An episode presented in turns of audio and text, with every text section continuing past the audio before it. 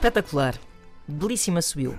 A, a MAG publica um artigo sobre uma mulher que supostamente esteve morta durante 27 minutos, depois foi reanimada, voltou à vida e agora garante que o céu existe e é muito lindo. Comentário do cético Carlos Lopes. Já que a sua mente distorcida gostou tanto desse absurdo, ela que compra um bilhete só de ida.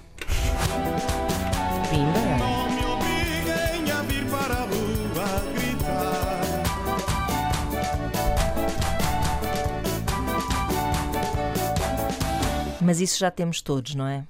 Mesmo que a gente vá lá visitar e volte como esta senhora, inevitavelmente acabaremos por ir um dia e nunca mais voltar, não é assim o que Van der Ding? Posso confirmar que sim. Posso confirmar que sim. É engraçado, sabe coisa que me irrita e a própria rubrica do Hugo Volta e Meia confirma isso mesmo.